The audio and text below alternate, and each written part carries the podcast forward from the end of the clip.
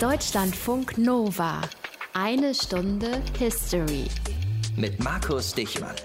Ich habe mich hier in Deutschlandfunk Nova schon mit allen möglichen deutschen Acts, mit Deichkind zum Beispiel, mit Drangsal, mit OK Kid, An My Kantereit, mit Faber oder auch Fat Tony, mit all denen habe ich mich schon über die Frage unterhalten dürfen, inwieweit Musik politisch sein kann, darf oder sogar muss. Denn es steht ja so ein wenig der Vorwurf im Raum, dass der Pop heute etwas zahm daherkäme. Politische Musik und politische Texte sind natürlich schon eine alte Geschichte. Man könnte argumentieren, dass auch schon Schiller sowas wie politische Popsongs geschrieben hat. Aber eine Hochzeit der politischen Musik, das waren sicher die 70er Jahre des 20. Jahrhunderts. Und da gab es einen Künstler, der hat regelrecht ein ganzes Land auf den Kopf gestellt. Bob Marley. Um den geht es hier heute in eine Stunde History, denn vor 75 Jahren wurde er geboren. Aus den prallgefüllten Schatzkammern der Menschheitsgeschichte. Euer Deutschlandfunk Nova-Historiker Dr. Matthias von Helfeld. Chuck, kannst du was mit Reggae anfangen, mein Ich Lieber? finde das eine total hippe, tolle, super Musik. Nee. Doch. Das hätte ich jetzt beinahe nicht erwartet. Doch, Bevor doch, doch. wir über Marley und Reggae aber reden, Matthias, von mir noch zwei kleine Hinweise. Der erste ist für ganz Kurzentschlossene. Eine Stunde History gibt es am Mittwoch, am 5. Februar, live auf der Bühne zu sehen. In Berlin, im Urania, im Rahmen des Podcast-Festivals. Am Mittwoch, 5. Februar, die eine Stunde History live on stage im Urania in Berlin. Tickets kriegt ihr noch auf podcastfestival.de. Und wo wir gerade schon die ganze Zeit über Podcasts reden, ne? es gibt so etwas wie den Deutschen Podcastpreis. Und auf deutscher-podcastpreis.de könnt ihr da für uns abstimmen. Wenn ihr uns so richtig toll findet, so toll wie wir uns selber finden, Matthias, Genau, unbedingt. Ich habe auch schon. ja, ich, Ja, auch, ja, ja. ich auch zugegebenermaßen. Dann könnt ihr da hingehen und für die eine Stunde History voten. Wir würden uns sehr, sehr freuen. Jetzt aber zu Bob Marley. Bob Marley wird Anfang Februar 1945, also vor 75 Jahren, in Nine Miles geboren. Das ist so ein kleines Nest in der Mitte von Jamaika. Fangen wir an, wie oft, Matthias, mit den Rahmenbedingungen. Was war Jamaika damals für ein Land? Wie sah es da so aus? Also ich könnte es mir jetzt ganz einfach machen und sagen, es war abhängig. Nämlich, es war von der Kolonialmacht Großbritannien abhängig. Großbritannien war auf Befehl damals Oliver Cromwells in die Karibik vorgedrungen, um 1655 während des Spanisch-Französischen Krieges den Spaniern dort Kolonien abzujagen. Das haben sie auch gemacht, denn Jamaika wurde zu einer der wichtigsten Kolonien der britischen Krone. Die Leute, die da aber schon lebten, die haben das ja nicht einfach so akzeptiert, wollten das nicht einfach so hinnehmen. Also es gab Aufstände gegen die Kolonialmacht, aber sie sind nicht wirklich gelungen. Ne? Naja, man kann sich das ja vorstellen. Es war natürlich die schiere Übermacht der Briten, die dort äh, herrschten. Die äh, Einheimischen hatten keine Chance dagegen. Aber zwischen 1730 und 1865, also immerhin 135 Jahre lang, gab es immer wieder Aufstände. 1831 der sogenannte Weihnachtsaufstand, der blutig niedergeschlagen wurde. Aber es gab eben auch Bemühungen, den Zusammenhalt zwischen den Menschen etwas zu normalisieren, sagen wir mal. 1833 wurde die Sklaverei abgeschafft. Okay. Die waren dann zwar frei, aber sie waren mittellos. Und es gab eine Wahlsteuer, ohne die man an der Verwaltung der Insel nicht teilnehmen konnte. Also die Sklaven, die ehemaligen, waren nun frei, aber rechtlos und vor allem mittellos. Das wird nicht gut gegangen sein, kann ich mir vorstellen. Nee, ist es auch nicht. 1865 ein weiterer Aufstand, der wurde brutal unterdrückt. Anschließend wurde Jamaika Kronkolonie. Das bedeutete, es war noch enger an England angebunden. Es gab keinerlei Selbstverwaltung, dafür aber verbesserte Infrastruktur und mehr Geld für die Bildung. Nach Verhängung des Kriegsrechts mussten rund 10.000 Jamaikaner als Soldaten am Ersten Weltkrieg teilnehmen.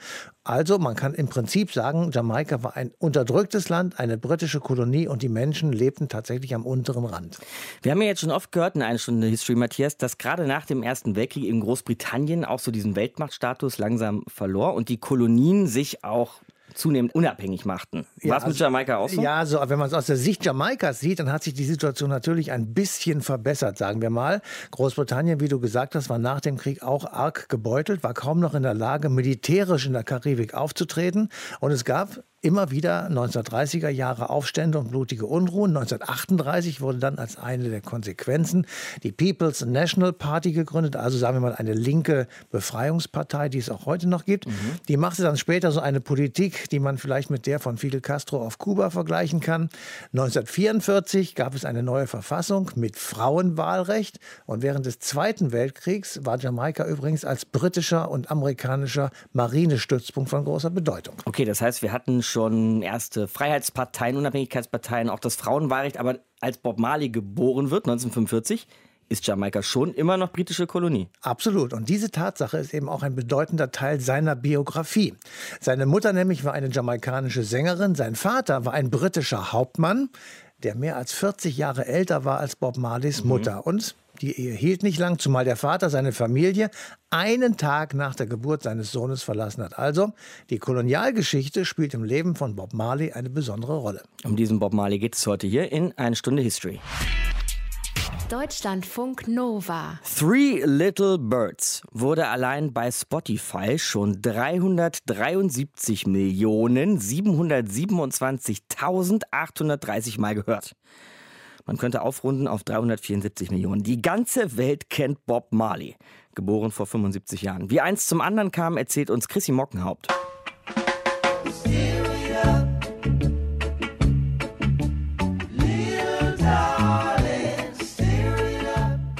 Up, einer der ersten großen Erfolge Bob Marleys. Einer der Songs, die ihm 1973 den großen internationalen Durchbruch bescheren und einer der ersten Songs, die Reggae international beliebt machen.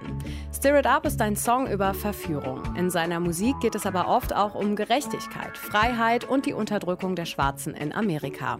Bob Marleys Musik ist bei ihnen sehr beliebt, aber auch bei Punks und anderen Rockern. Aber wie kam es so weit? Am 6. Februar 1945 wird Robert Nesta Marley als Sohn einer 18-jährigen Jamaikanerin und eines 60-jährigen britischen Militärhauptmanns in Nine Miles auf Jamaika geboren. Das Verhältnis zu seinem Vater ist nicht besonders gut, ja quasi inexistent. Er sieht ihn zum letzten Mal, als er gerade mal fünf Jahre alt ist. Bob wächst in ärmlichen Verhältnissen auf. Als er zwölf Jahre alt ist, ziehen er und seine Familie nach Trenchtown, einem armen Viertel der jamaikanischen Hauptstadt Kingston, in der seine Mutter auf Arbeit hofft. In Trenchtown gibt es Armut, Gewalt, Hoffnungslosigkeit. Viele Jugendliche stürzen sich deshalb in die Musik, um dem Alltag zu entfliehen. When it hits you. Whoa, whoa,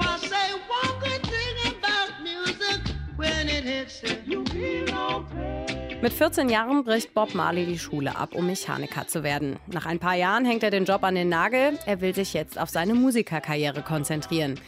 Inzwischen hat er sich mit Bunny Whaler angefreundet. Zusammen nehmen sie Gesangsunterricht. Später lernen sie Peter McIntosh kennen.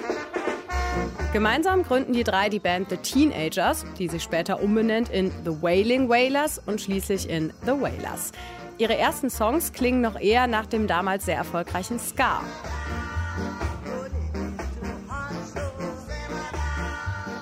Die Wailers packen da noch Einflüsse der jamaikanischen Volksmusik zu, später verlangsamen sie den Beat und ein neuer Musikstil ist geboren, der Reggae.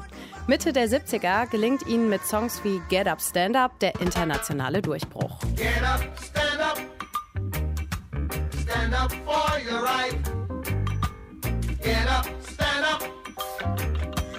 Don't give up the fight. Bob Marley macht zwar nicht deshalb Musik, um politische Messages zu transportieren, aber die politischen Auseinandersetzungen, die hohe Arbeitslosigkeit und hohe Armut in Jamaika spielen in seinen Songtexten eine große Rolle.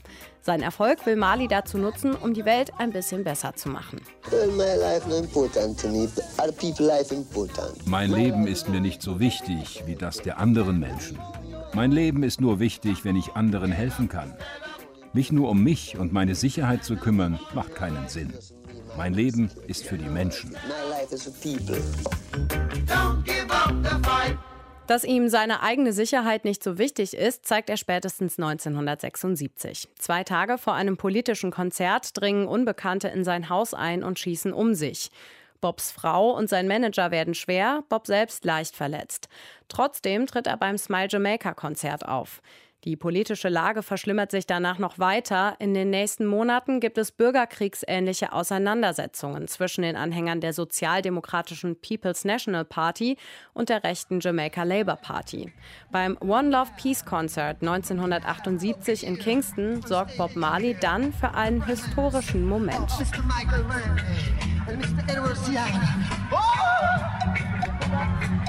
I just want to shake hands and show the people that Bob Marley schafft es, Premierminister Michael Manley und Oppositionsführer Edward Seeger auf der Bühne dazu zu bewegen, sich die Hände zu geben. Die Anhänger beider Parteien stellen ihre gewalttätigen Auseinandersetzungen daraufhin weitestgehend ein. Bob Marley war aber nicht nur politischer Friedensstifter, sondern auch ein musikalisches Sprachrohr der Rastafari-Religion. Wichtiges Merkmal seiner Religionszugehörigkeit sind seine Dreadlocks. Deshalb ist es für ihn auch besonders schlimm, dass diese ihm wegen einer Krebsbehandlung ausfallen. Für die Chemo war er nach Deutschland gereist. Im Mai 81 ist klar, dass er den Krebs nicht besiegen wird. Er will zum Sterben zurück in seine Heimat fliegen, schafft es aber nur bis nach Miami in Florida, wo er am 11. Mai stirbt. Sein Sarg wird danach in sein Heimatdorf Nine Miles gebracht. Es gibt eine große nationale Trauerfeier. Beigesetzt wird Bob Marley unter anderem mit einer Bibel, einem Marihuana-Zweig und seiner roten Gibson-Gitarre. Bob Marley ist zwar von uns gegangen, aber seine Musik ist für die Ewigkeit. Wer war Bob Marley? Und warum ist dieser Typ ein Musiker wohlgemerkt nun tatsächlich auch wichtig für die Geschichte des 20. Jahrhunderts? Diskutieren wir diesen Mann Bob Marley weiter mit Ernst Hofacker, Musikjournalist und Fachautor und jetzt zu Gast in unserer Sendung. Grüß dich, Ernst. Hallo Markus. Also wir haben heute schon gehört, dass er einen 60-jährigen britischen Vater und eine sehr junge 18-jährige jamaikanische Mutter hatte. Ich finde ja allein das klingt schon nach einer eher ungewöhnlichen Familie. Ja, wenn man da überhaupt von Familie sprechen kann. Denn ähm, die Mutter Sedella war ja im Grunde genommen, also wie, wie du gerade schon gesagt hast, ja selbst noch ein Kind. Und geboren ist Bob Marley 1945, also in den Bergen in, im Norden der Insel. Und da war er mit seiner Mutter also natürlich von vornherein sehr äh, auf sich selbst gestellt. Er hatte keine Unterstützung vom Vater. Dieser junge Kerl mit komplizierten Familienbedingungen findet dann irgendwann Halt in der Musik. Kann man das sagen oder ist das zu kitschig erzählt? Ich weiß nicht, ob es zu kitschig ist, aber Fakt ist, also man weiß, dass er schon äh, in Nine Miles im, in diesem Dorf äh, sehr eng befreundet war mit einem weiteren Jungen aus diesem Dorf, der hieß Bunny Livingston und der spielt in der Geschichte natürlich noch eine Rolle, weil er später auch mit Bob Marley zusammen immer noch Musik gemacht hat. Aber diese beiden Jungs haben schon unheimlich gerne in der Schule gesungen, hat die Lehrerin erzählt und waren im Grunde genommen so ein bisschen wie Brüder. Und als äh, Bob Marley dann mit zwölf Jahren, glaube ich, äh, nach Kingston ging mit seiner Mutter äh, und in Trenchtown dann lebte, da war er natürlich den lieben langen Tag von Musik umgeben. Denn das war die Zeit um 1960 herum, also 1962 wurde ähm, Jamaika ja in die Unabhängigkeit entlassen und in der Zeit etwa äh, kann man so die Geburt des Ska verorten und es gab damals einen ziemlichen Boom in der, äh, auf Jamaika und in Kingston, was äh, eigene Musikproduktion anbetraf, was den eigenen Musikmarkt anging. Also da kamen dann die ersten Studios eröffneten und ähm, Viele Jungs, zu denen dann natürlich auch Bob Marley gehörte, äh, haben damals so ein bisschen das Gefühl gehabt, also wenn wir hier aus der Nummer aus Trenchtown, aus diesem Ghetto, aus diesem äh, aus dieser Armut raus wollen, dann möglicherweise über die Musik. Witzig finde ich ja, dass seine Band, also ein, er hatte ja diverse Bands, aber eben seine wahrscheinlich bekannteste Band hieß am Anfang nur The Wailers. Und dann, später mit dem großen Erfolg, hieß es Bob Marley and the Wailers. Also ich finde, das zeigt ja schon, dass er irgendwie auch als Charakter, als Figur ziemlich hervorstechen musste. Er war ja im Grunde genommen von vornherein ein, ein totaler Außenseiter. Und ich glaube, dieses Charisma kann man ein bisschen auch dadurch erklären, dass er, wie gesagt, ein Mischling war. Er war kein richtiger Schwarzer, er war aber auch kein Weißer. Er war nicht groß und kräftig oder ein Muskelprotz oder dergleichen. Er war so ein drahtiger kleiner Bursche. Äh, er war keiner von den coolen Root Boys aus Trenchtown, sondern er war ein Junge vom Land, was man ihm auch anmerkt. Er hatte also eine ganz andere äh, Verbindung auch zu Kunst. Also saß er, wenn man so will, zwischen allen Stühlen, gehörte nirgendwo so richtig dazu. Und dann kam noch dazu, dass er eben auch ein scheuer Mensch war, eine sehr introvertierte Seite hatte. Und wenn man es mit so einer Konstellation zu irgendwas bringen will, dann muss man schon ein gewisses Durchsetzungsvermögen entwickeln. Und das hatte Mali. Also er wusste schon sehr früh, was er wollte und äh, hat das auch sehr straight durchgesetzt. Und dieser charismatische Typ wird dann ja auch zu einer politischen Figur und so einer Art, sagen wir vielleicht musikalischem Friedenskämpfer vielleicht. Welche Bedeutung hat er für die Jamaikaner? Also zunächst mal äh, muss man natürlich sagen, Bob Marley ist schlicht und einfach der größte jamaikanische Star überhaupt und der einzige ja. Weltstar, den diese Insel überhaupt bis heute hervorgebracht hat. Und abgesehen vom Reggae, also von der Musik selbst, die ja durch äh, Mali, also Reggae ist ja durch Mali in den 70er Jahren überhaupt international bedeutungsvoll geworden. Abgesehen von der Musik hatte eben auch, sagen wir mal, unheimlich viel für das Selbstbewusstsein der Insel getan, für ihr Image, für ihren Tourismus natürlich auch und letzten Endes auch für die Wirtschaft. Kann man ja allein schon daran sehen, dass der äh, jamaikanische Tourismus auf Schritt und Tritt mit Malis Gesicht wirbt und äh, seine Musik ist da überall zu hören. Das alte Haus beispielsweise auf der Hope Road, wo Bob Marley gelebt hat in den 70er Jahren, Ganz gutes Viertel übrigens in Kingston, sondern also nicht in Trenchtown. Äh, dieses Haus ist heute eines der äh, meistbesuchten Museen überhaupt auf Jamaika. Also, der hatte äh, durchaus über den reinen Musiker hinaus eine ganze Menge Qualitäten und für die ihn die Jamaikaner bis heute also im Grunde genommen wie einen Heiligen verehren. Also man kann da ja beispielsweise mal äh, erinnern an dieses One Love Peace Concert von äh, 1978. Damals äh, steckte Jamaika quasi in einem faktisch in einem, in einem, Bürgerkrieg. Es gab zwei Parteien, das war die PNP und das war die JLP, ähm, deren Führer Michael Manley und Edward Siaga Bob Marley bei diesem Konzert quasi also auf die Bühne geholt hat und quasi gezwungen hat, äh, sich die Hand zu geben. Und es gibt eigentlich keinen Menschen, der das hätte schaffen können, außer Bob Marley. Und das wissen die Jamaikaner sehr wohl. Und deshalb ist er eigentlich die wichtigste, bis heute wichtigste äh, Symbolfigur dieser Insel und derer Kultur und deren Selbstverständnisses. Ernst Hofacker, Musikjournalist und Autor des Buches Die 70er, Sound eines Jahrzehnts, das jetzt bald erscheinen wird. Könnt ihr euch besorgen, wenn ihr mehr von Ernst lesen wollt. Bis hierhin haben wir ihn gehört in eine Stunde History. Danke dir, Ernst. Ja, gerne doch. Tschüss.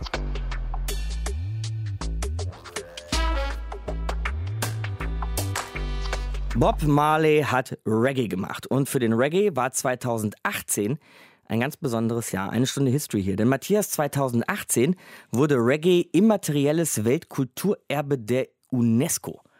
Wann ging das eigentlich alles los mit dieser Musik? Naja, wie immer in dieser Sendung kann ich jetzt sagen, so ganz genau weiß man das nicht. Also es gibt kein exaktes Datum, aber vermutlich Ende der 60er Jahre. Es ist ein Mix aus Soul, Blues, Jazz und Country und es ist eine der bedeutendsten Musikrichtungen und deshalb eben wurde es Kulturerbe der Menschheit.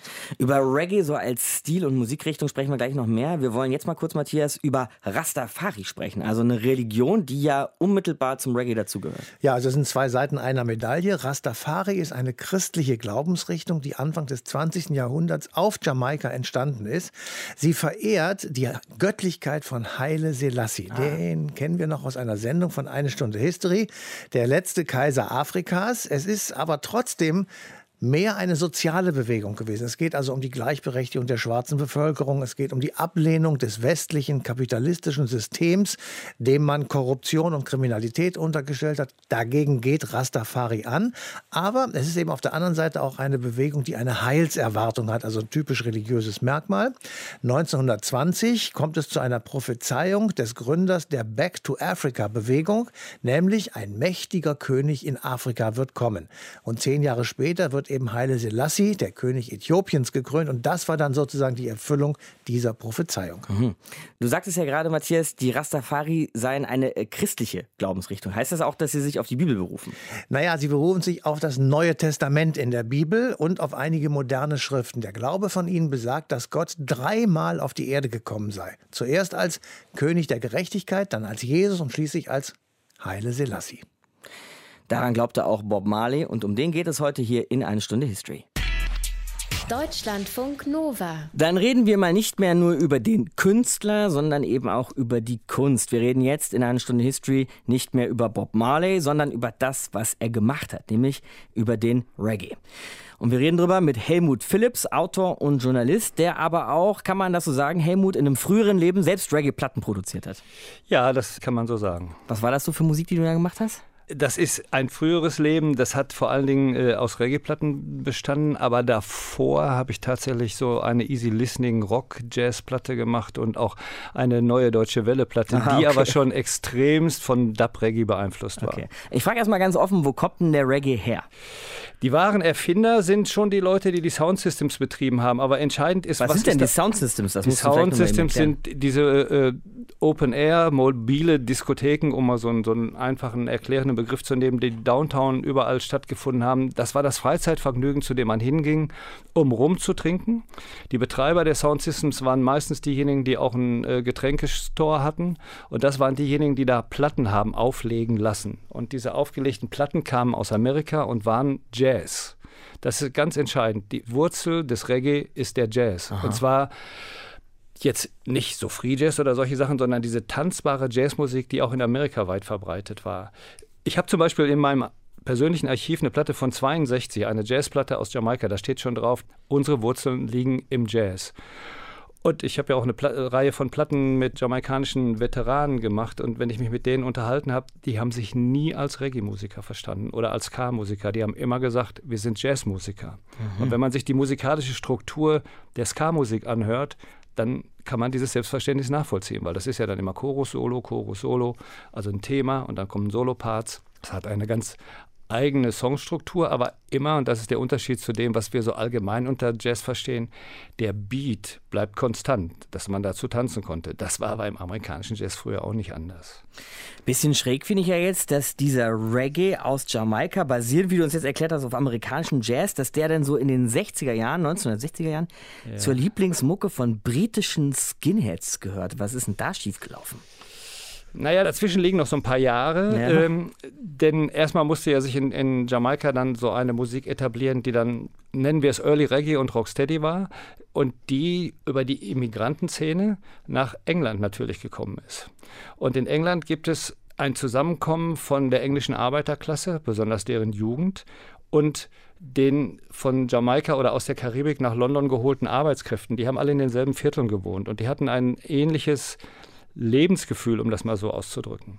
Und die Theorie, dass es die rechtsradikalen Skinheads waren, die trifft eben überhaupt gar nicht zu, sondern am Anfang sind die Skins ja gar keine Rechten. Die Skins und Mods sind die Root Boys aus London, die sich an den Root Boys aus Jamaika orientierten und mit denen quasi das Lebensgefühl teilten. Die haben sich genauso angezogen mit diesen engen Anzügen, den kleinen Krawatten.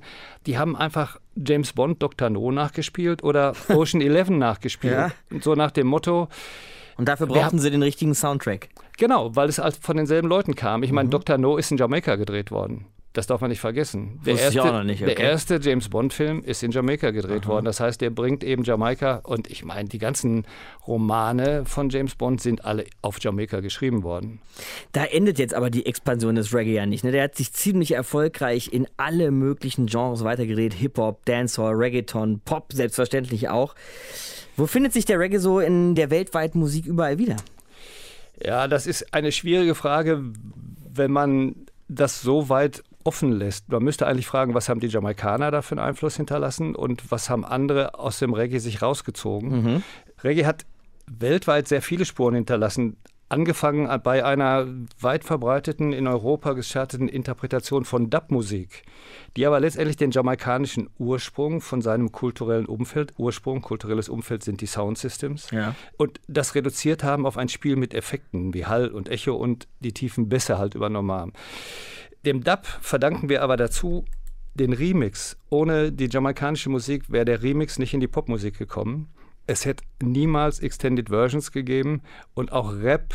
Ganz am Anfang von Rap steht ein Jamaikaner, der das in New York praktiziert hat, zu Funkmusik, die er so behandelt hat, wie das in einer jamaikanischen Dancehall üblich wäre. Das ist der eine Zweig. Das andere ist, die gesamte moderne, aktuelle Clubmusik wäre ja ohne Reggae eine ganz andere. Jetzt mal abgesehen von Techno. Die nimmt so ihre eigenen Wege, diese Techno-Musik.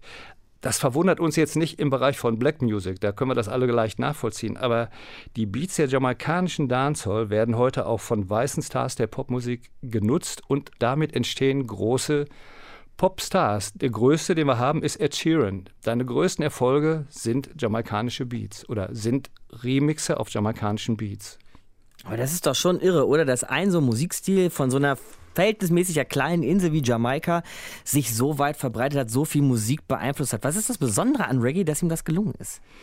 Ja, das ist die Frage, die sich alle stellen und die dann immer ganz leicht beantwortet wird.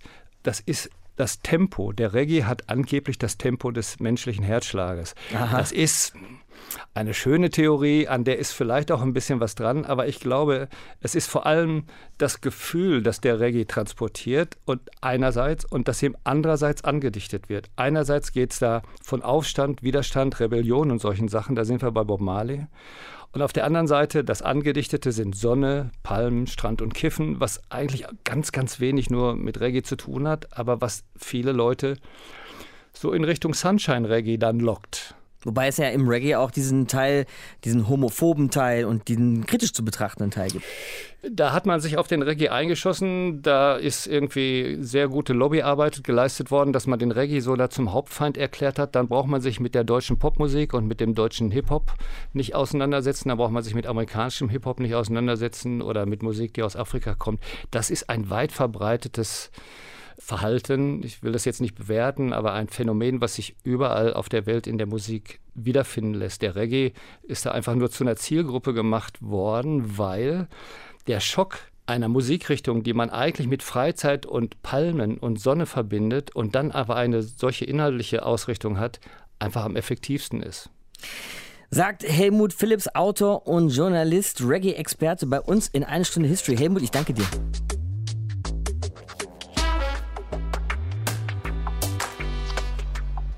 Wenn wir über Reggae und über Bob Marley sprechen, dann muss man wohl mindestens auch einmal da anrufen, wo er gemacht wird, der Reggae, und wo er herkommt. Eine Stunde History hier und für uns geht es jetzt nach Jamaika in ein Tonstudio, das gerade von Patrice behaust wird. Patrice, deutscher Reggae-Musiker aus Köln. Und Patrice, du bist da drüben gerade, um an deinem neuen Album zu schrauben. Muss man ein Reggae-Album auf Jamaika machen?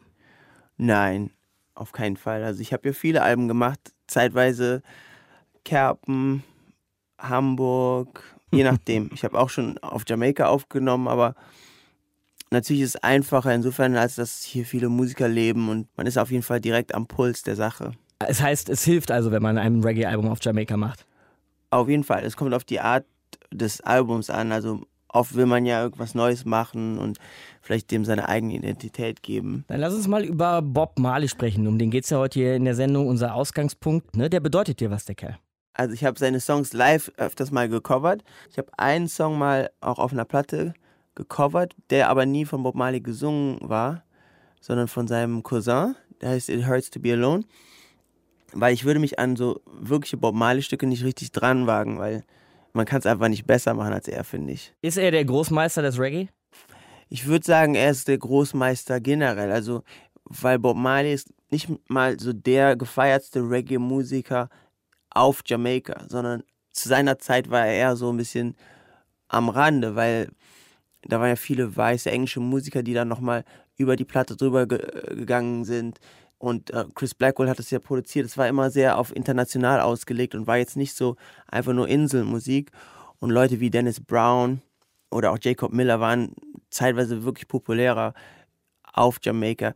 Dann, als Bob Marley dieses Riesenphänomen wurde, haben sich auch Jamaikaner mehr zu ihm bekannt. Aber ich würde sagen, dass es bei Bob Marley viel, viel weiter geht als nur Reggae. Er war ja auch für Jamaika eben eine politische Persönlichkeit. Ist Reggae als Musik per se immer eine politische Angelegenheit?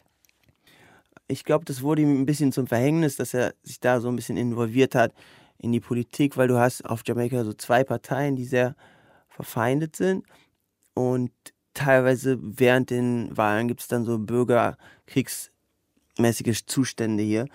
Ich glaube, da ist er so ein bisschen ins Kreuzfeuer geraten und da wurde er dann damals auch angeschossen deswegen.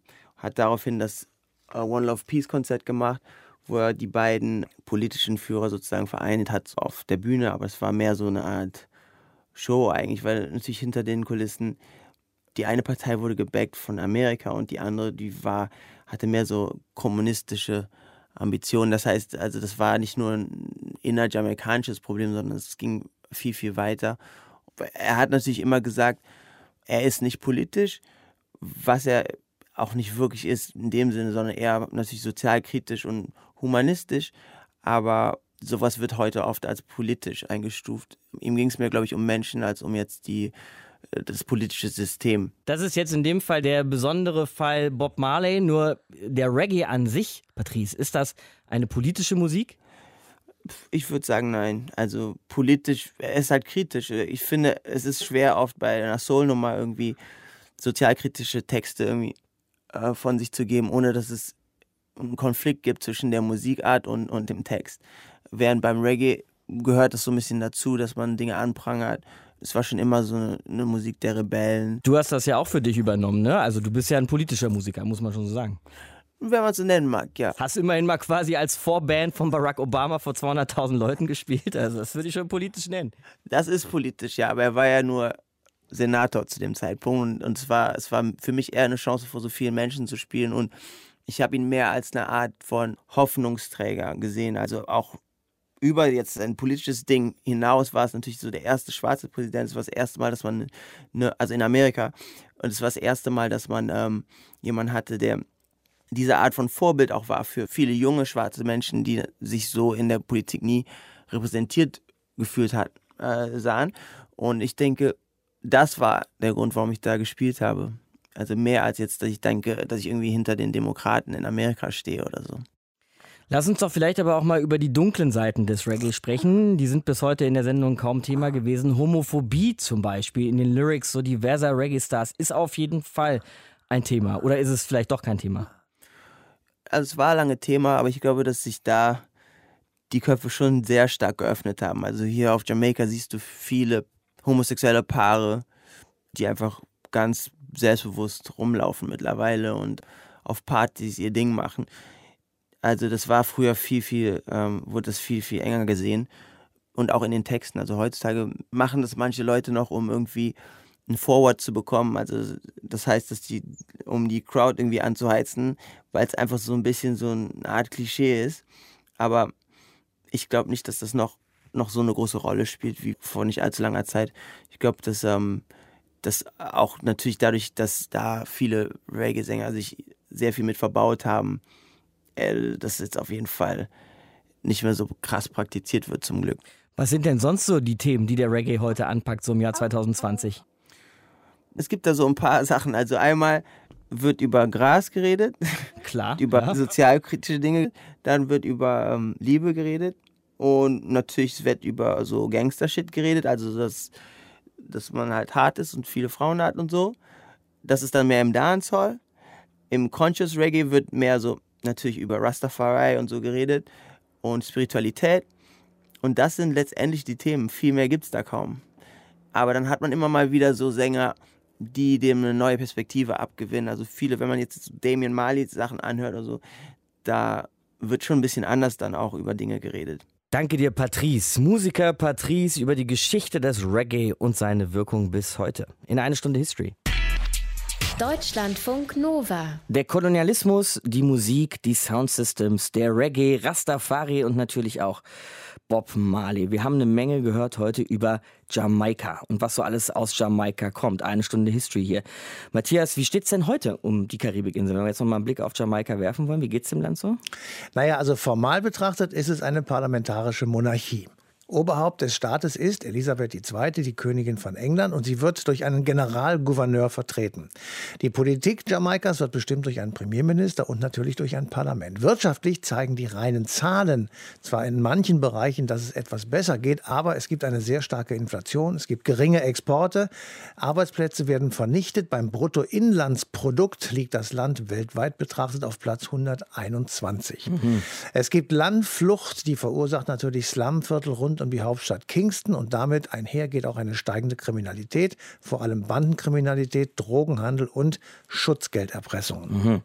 Auf der anderen Seite stehen ja Reggae als äh, immaterielles Weltkulturerbe, haben wir heute schon gesagt, und eben auch Bob Marley. Und beides zusammen zieht auch immer noch Touristen an. Ne? Ja, und man muss eigentlich fast schon sagen, trotz aller Widrigkeiten. Beides nämlich ist Ausdruck der nationalen Identität Jamaikas, Rastafari und Reggae meine ich. Und wer das erleben will, der kann es nur dort wirklich authentisch erleben.